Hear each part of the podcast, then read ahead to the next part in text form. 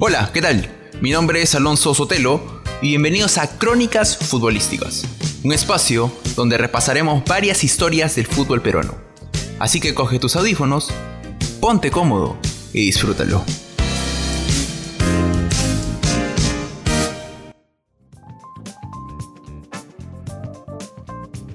Una de las desventajas que tuvo Juan Máximo Reynoso al campeonar en el 2009 con Universitario de Deportes fue la falta de gol. Y en ese equipo, uno de los tantos extranjeros que vino a mitad de temporada fue Emanuel Cerda, un delantero mexicano que respondió con goles y que tuvo su primera experiencia en el extranjero en el equipo merengue. Y hoy tuvimos el agrado de conversar con él. Bueno, ante todo, gracias Emanuel por estos minutos que vamos a hablar. Eh, se te recuerda mucho, ¿no? Por esa llegada que tuviste a Universitario de Deportes en el Perú en el 2009, ¿no? Y te trajo Juan Reynoso. ¿Qué decía al respecto? Así es, no, pues la verdad que eh, fue una, una, experiencia muy bonita.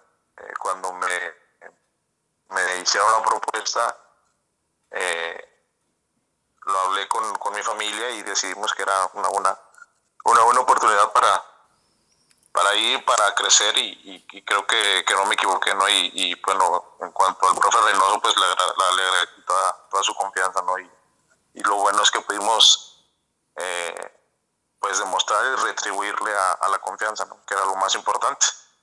¿Tú cómo conociste a Juan? No, yo, yo, yo creo que él me conoció cuando él estaba, él estaba por acá. Este, yo debuté en el 2006 y yo creo que de ahí fue donde, donde él me vio. Eh, y yo creo que por recomendaciones o, o, o gente conocida, eh, yo creo que él, él, él, este, dio conmigo y, y fue ahí cuando me hicieron la propuesta. Y digamos, cuando te hicieron la propuesta, eh, ¿dudaste en algún segundo o digamos quería, o sí tenías la intención de venir a Perú? No, eh, no dudé, simplemente lo platico con mi familia porque yo aquí en México en ese entonces eh, eh, no tenía, no estaba teniendo participación, no era del agrado del, técnico en, turno en ese momento eh, y yo lo que quería era jugar, entonces eh, solo lo, lo, comenté con mi familia y al otro día decidí, decidí que o sea, no tardé ni dos, ni un día y medio en decidirme, en decidir firmar ¿no? con la U. Ahora, hay una característica muy común en Reynoso y es de traer jugadores mexicanos. No sé si te llegaste a dar cuenta, ¿no? Pero también en ese equipo que llegaste estaba eh, Rodolfo Fito Espinosa, ¿no? Que también fue parte importante para conseguir el título de ese año. Así es, sí, sí, sí. De hecho, y después de esos, o antes de, de eso, creo que Reynoso ya había llevado también eh, eh, jugadores mexicanos. Entonces, yo creo que por, yo creo que por su, su paso en México, que fue bastante bueno, eh, eh, yo creo que él, él, él eh, hizo su escuela aquí en, en, en México, porque las, las formas de, de, trabajar y la forma de, de jugar, pues son lo que se asemeja, se asemeja aquí en México, la verdad. Mucha posición de la pelota, tácticamente bien ordenados eh, y yo creo que eso es lo que le, que, que le, que le gusta a él. Más allá de que el jugador mexicano eh, aprende a jugar en varias posiciones, no solamente eh, quedarse en una sola. Eh, yo creo que eso es lo que le llama la atención porque en, eso da a que tú puedas jugar, no sé, 4-4-2 y en, a los 15 minutos cambiar a 4-3-3 o 5-3-2 y el jugador mexicano se adapta, sabe jugar eh, varias posiciones, que eso nos los enseñan desde, pues desde las fuerzas básicas, ¿no? Y yo creo que es algo que él, que a él le gusta o que le llamó la atención desde que estuvo aquí. No, y aparte que eh, Juan también tiene otra característica y es de rotar su equipo, ¿no? Eh, una fecha puede estar con el equipo A y la otra puede estar con el equipo B y así sucesivamente. ¿Te sorprendió eso o ya lo habías, ya lo habías vivido anteriormente? No, sí, sí me sorprendió. Sí me sorprendió porque la verdad aquí en México eh, pues es muy difícil que roten muchos jugadores. Eh, aquí son, aquí la mayoría es, lo juegan los 11 y hasta que alguien no se lastime o, o ya de, de, sí ya tenga un, mal desempeño, ahí este eh, ahí es cuando empiezan a cambiar. Entonces eso sí me sorprendió, pero digo, para, para mí fue bastante bueno porque es difícil que tener un, un equipo y más un equipo como la U y que todos estén que todos estén conformes, ¿no? que todos estén contentos, que todos eh, trabajen para el mismo lado, porque siempre hay en los equipos que los que juegan, los que no juegan, eh, y, a veces hay, hay divisiones por ese tipo de cosas, ¿no? Aunque no es culpa del jugador, pero llega a suceder. Y en el caso de, de, la U de, de, Reynoso, pues todos tenían oportunidad y todos jugaban y además el equipo ganaba y el equipo le iba bien que al final de cuentas a la gente a mucha gente no le, no le parece o no le gusta pero pues a los que estuvimos ahí nos, nos funcionó y, y, y al final pues el resultado ahí estuvo ¿no? cuando llegas a Perú en el 2009 eh, hubo un momento difícil no porque en la selección peruana estaba último en ese entonces para las clasificatorias de ese mundial.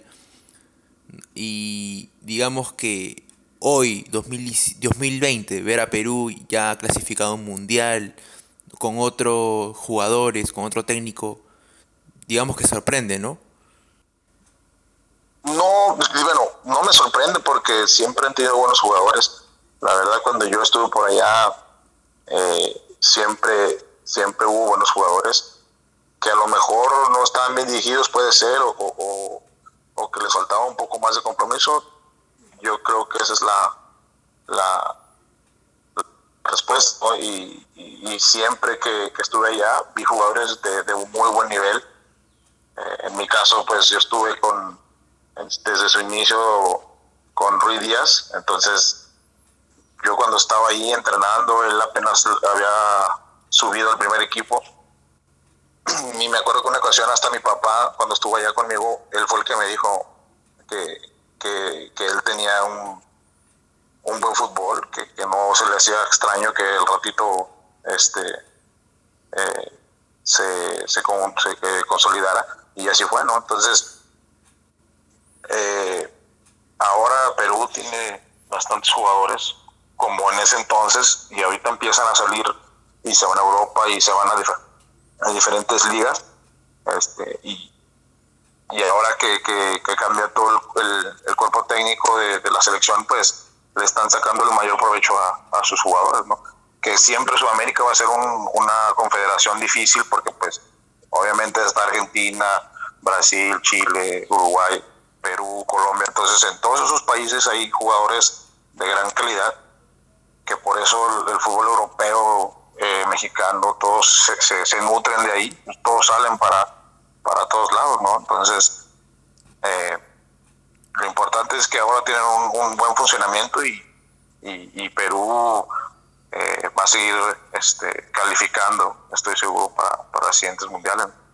Ahora, cuando tú llegas a universitario, eras consciente de que llegabas a un equipo grande y que sobre todo la hinchada, la prensa, en sí te iban a presionar, ¿no? Por lo mismo de que en ese equipo, eh, justo una de las razones por las cuales se cuestionaba era la falta de gol. Sí, sí, obviamente, obviamente sabía de, la importancia del equipo, eh, sabía de la problemática que estaban pasando en ese momento eh, y, sabía que, que, iba a haber exigencia, como hay en todos lados, ¿no? En el equipo acá en el que estaba Tigres, pues ni se diga, es uno de los equipos que quieren resultados de un día para otro. Entonces, estaba acostumbrado ya a, ese tipo de, presión este, y, y, se dieron las cosas, porque yo la verdad, bueno, yo siempre, desde, desde que estaba en fuerzas básicas, todo el proceso, siempre fui centro delantero, hasta que llegué a, al primer equipo y un entrenador me, me, me puso como extremo, me puso como extremo y empecé a jugar de extremo y daban los entrenadores y me ponían de extremo, me ponían de volante, pero no me daban tanta oportunidad de centro delantero. Hasta, hasta después de, jugar en Perú fue cuando me dieron la oportunidad de jugar ya más, con más centro de ataque. Pero en, en, Perú funcionó porque regresó jugaba diferente, ¿no? Ahora, ¿cómo calificas tú eh, los meses que estuviste en el universitario? Del 1 al 10, ¿cuánto te pones? No, yo creo que me pongo un... Pues yo, mira, yo traté de hacerlo bien eh, y ahí la gente, poco mucho que, leo, me recuerda bien, eh, me recuerda con, que, que cumplí. no sé, no te puedo dar, yo te puedo decir, no, pues me pongo un 10, pero pues no es así es la gente la que decide si, si cumplió o no. Los objetivos que, queríamos se cumplieron.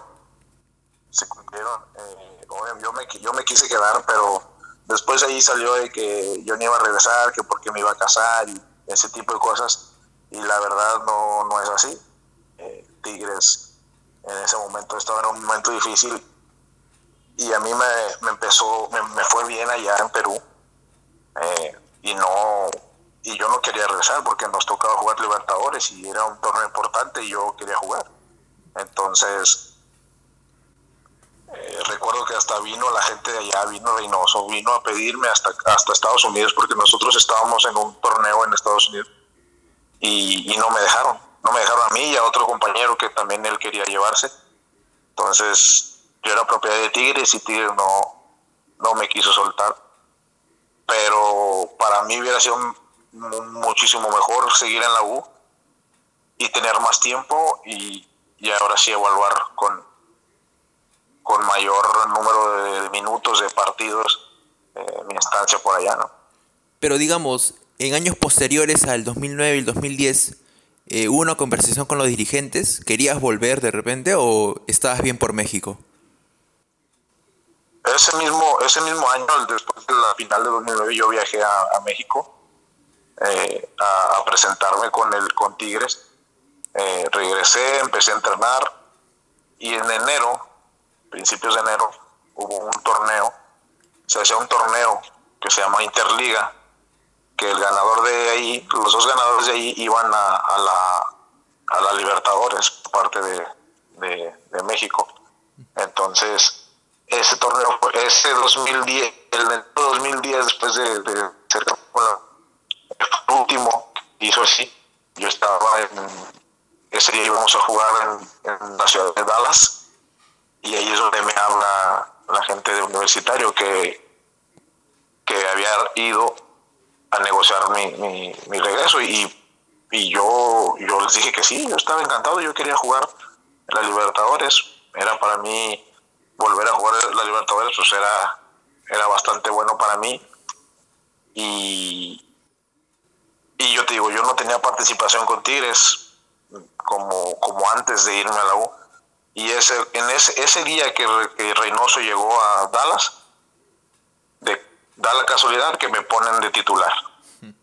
Entonces lo que yo supe fue que, que, lo hicieron porque él fue a pedirme y le dijeron que no, que yo iba a entrar, que yo iba a jugar, que iba a entrar en planes, eh, que de hecho iba a jugar en la noche entonces que pues que no, no me iban a prestar, ni al otro compañero eh, que, había ido Reynoso por él también.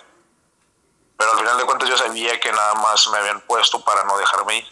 Y así fue, o sea, lamentablemente no, no se dio, no me dejaron. Ese torneo que me quedé aquí en México no jugué más que dos, tres juegos, lo que ya sabía. Y entonces me dejaron sin, sin la oportunidad de regresar a la U. Pero digamos, años posteriores a, esa temporada ya no hubo, no hubo más contacto con la gente de la U, ¿o sí? No, yo de parte de Tigres no, no, tal vez, pero no, nunca me, nunca me dijeron. A mí eh, no me, no me habló alguien más, porque si alguien me hubiera hablado personalmente, obviamente yo hubiera peleado mi salida eh, hacia allá, ¿no? O sea, hubiera pedido la oportunidad de regresar eh, pero yo creo que después de lo que pasó y, y Tigres no me dejó, eh, yo creo que la gente o, el mismo Juan ha de haber pensado que no me iban a dejar, que era difícil, porque la directiva en ese entonces así lo era, ¿no? Era bastante complicada. Eh, a los que llegaban a prestar y les iba bien, lo regresaban. ¿Por qué? No sé. Al final de cuentas no, no le daban minutos ya cuando regresaban acá. Entonces, en ese entonces, eh, esa directiva era, pues era un, poco difícil, ¿no?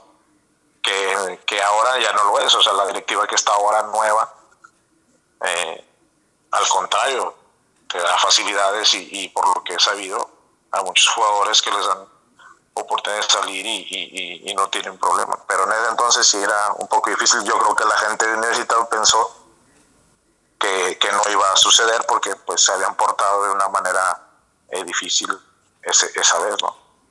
Y Emanuel, eh, cuando tú llegaste a la U, digamos, ¿con qué compañero te afianzaste más? ¿Tuviste mejor relación? Pues obviamente con Fito Espinosa, por, por, por, ser mexicano, fue el primero que, que, que se me acercó y que me, me empezó a explicar cómo, cómo funcionaban las cosas. ¿Nunca habían jugado juntos antes? No, en contra nada más. Eh, yo, lo, yo, yo, lo había enfrentado en diferentes eh, eh, partidos, en diferentes equipos. Sí sabía quién era, obviamente este, y pues con él fue el primero, ¿no? Él fue el que me empezó, además de que pues, a mí me, me ayudaba una persona que se llama Iván, eh, me, llevaba, me llevaba a entrenar, me llevaba a, donde yo vivía, pasábamos por él todos los días, entonces pues era una convivencia de todos los días. También hice buena amistad con, con Ruiz Díaz, eh, con Piero Alba, con eh, Fernández, con Raúl Fernández, con Paco Bazán, que estaba en ese entonces, este, y, y con quién más, con todos, con Solano, con el negro Galván, que todavía de repente ahí tuiteamos, este, y, y, pues yo en realidad me llevé muy bien con todos, pero más, más con, que yo recuerde fue con, con ellos, ¿no? Entonces, eh, era un buen equipo, eran, eran buenas personas y, y gracias a Dios pues nos salió las cosas como, como queríamos. ¿Y qué, qué, es lo primero que te dijo Fito Espinosa cuando llegaste? No, que había que responder. Que había que responder, que era un, club exigente, que, la, que en, ese, en, ese, en ese momento no tenemos gol. Y obviamente tú, tú no eres el centro delantero, pero pues obviamente te van a exigir igual. Entonces, eh, fue lo primero que me dijo. Eh, ten, paciencia y, y, no este pues no te enganches con la gente si empieza a, hablar o a decir eso es lo de lo de todos los equipos que, que, ha sucedido eh, pero fue lo primero no que era muy exigente el, el, hincha eh, la gente y pues había que, había que tener resultados es, es lo, lo, más era lo más importante tener resultados dar resultados Ahora, hablabas de Carlos Galván, el negro, el capitán, y de hecho que el vestuario en esa temporada era distinto, ¿no? Sobre todo por la motivación antes del partido y todas esas arengas que de repente decía. Sí, sí, la verdad que eh, lo recuerdo con, mucho, mucho afecto. La verdad fue un excelente, un excelente jugador, un excelente capitán, eh, porque nos, nos, nos comprometía, nos comprometía a todos a, a, darlo todo, a sudar la, camiseta, eh, a recordarnos que estábamos en el equipo más, más grande de, Perú. Eh, y, yo creo que eso hacía que, todos entraran eh, enganchados en, querer sacar los resultados, además de que entrenábamos bien, jugábamos a lo que entrenábamos, a lo que nos pedía Reynoso eh, y así como entrenaba, yo creo, yo eso fue una de las cosas que, que, me dejó muy, muy marcado el negro Galván. Así como entrenaba, así jugaba. Entonces, así me podía meter una patada en el entrenamiento y en el juego lo hacía igual, ¿no? Entonces, él no, no, no escatimaba con esfuerzos, él, él entrenaba al 100 siempre. Y obviamente los partidos, pues, eh, ni se diga, ¿no? Entonces ahí, ahí cuando, cuando yo lo veía entrenar, cuando lo veía jugar, yo dije, eh, eh, esta persona no se anda con, con rodeos y, y, así, así, así vive, así vive todos los días, así juega. Y yo creo que esa era una parte importante de ver al capitán eh, entrenar y jugar de la misma forma y con la misma intensidad, ¿no? Y, y aparte de que era una excelente persona, era un motivador y era un líder. Y de todos esos momentos, ¿cuál crees que la, la frase que usualmente usaba Carlos Galván para motivarlos, cuál era? O la que más ha impactado, ¿no? No, tenía, tenía bastantes, obviamente no, no recuerdo cuál, pero eh, pues me imagino que en alguna ocasión haber, di, haber dicho eh, que meter, hay que meter huevos, ¿no? Como dicen los argentinos. Este, y sí, él era muy aguerrido, era una persona bastante competitiva. Me acuerdo que lo primero, después de, de una oración y todo, eh, eh, eh, cantábamos ahí eh, un pedazo del himno de, la U. Y, rezábamos y salíamos a, a dar lo mejor de, de, de todos, ¿no? y pues digo funcionaban funcionaban las funcionaron las cosas. Eh, y bueno eh, eso fue una excelente experiencia. Me hubiera gustado poder vivir más de allí y, y bueno ¿Y, ¿Y consideras que ese debe ser el prototipo de un capitán así como el de Carlos sí sí si no si no obviamente hay diferentes personas en, en, el mundo, en el fútbol, pero yo creo que él, esa, esa personalidad o ese tipo de ese tipo de persona que es Carlos, yo creo que si no es el, el primer lugar, debe estar en el segundo, ¿no? O sea, no hay más. Yo creo que eso es, un, eso es una... Vaya, se deberían de basar en, en lo que él hacía, los líderes de los equipos, capitanes, para, para tener una buena comunicación con, con los demás compañeros, con el equipo, directiva, este, y, y, hacer lo que él hacía, ¿no? Porque obviamente el equipo en ese entonces estaba en, una, en la directiva, eh, estaba en una situación complicada y pues todos teníamos dudas, era el que aclaraba todo ese tipo de cosas. ¿no? Ahora, Manuel, ¿tú actualmente te encuentras jugando o, digamos, has dejado por el momento el fútbol? Sí, por este, por este año sí lo, lo dejé. Eh, una de la, por eso una de las cosas que a mí no me gusta de México es que eh, no, no dan mucha oportunidad a, jugadores eh, de aquí. y yo lo que he buscado es salir, salir, buscar eh, y, bueno, ojalá y, llegue una, una, cosa buena. He tenido varios acercamientos con diferentes equipos de, de otros lados de, del mundo, pero al final no se concretan. Y, y, bueno, ahora que soy libre, pues puedo, puedo buscar, puedo buscar este en otros lados, ¿no? ¿Y en algún momento te sorprendió este, cuando varios peruanos empezaron a emigrar al fútbol mexicano?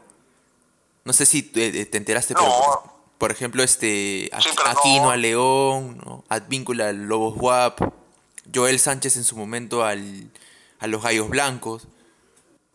Sí, no, no me sorprendía porque yo sabía que había jugadores de calidad, sabía que el mismo Ruiz Díaz eh, terminó viniendo eh, y, hizo goles y dejó una gran impresión. Eh, no me sorprendió el, eh, lo que lo que yo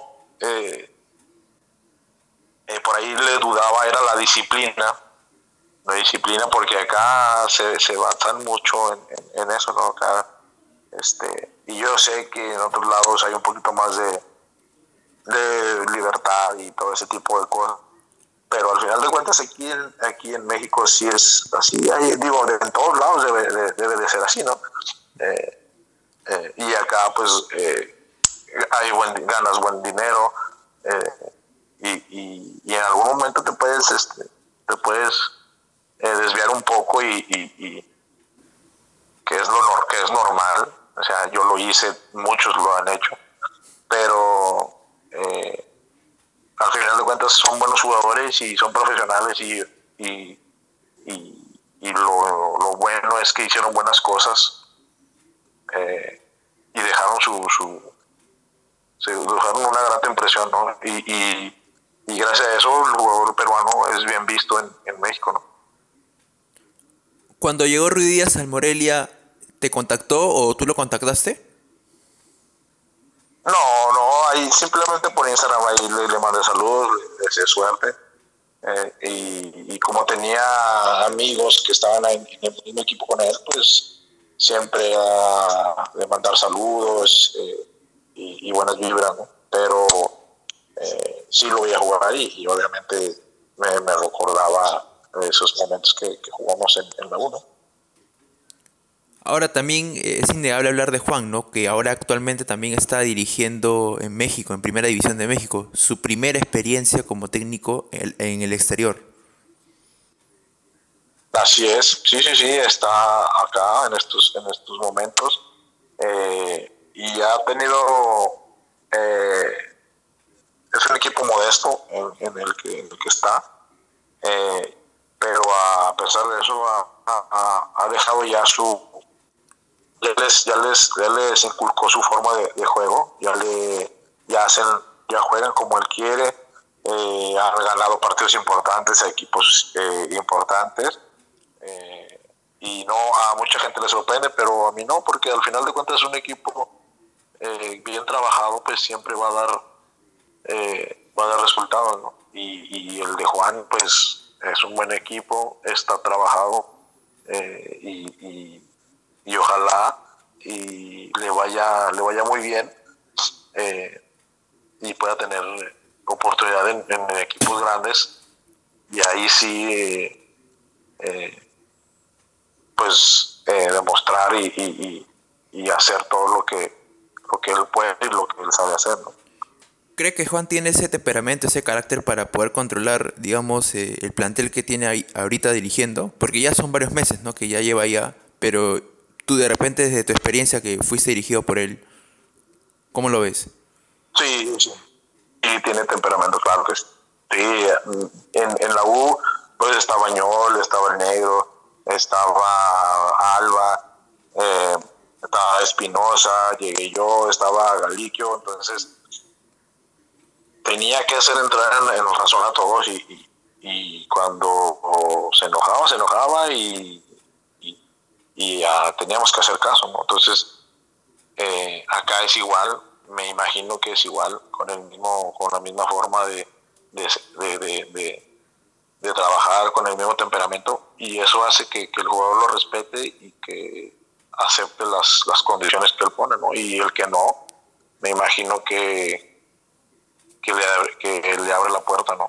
Porque él es, él es así, él, él este, que quiere, que se, se adapta a su forma de, jugar, de entrenar, y el que no, pues eh, me imagino que le da la posibilidad de salir.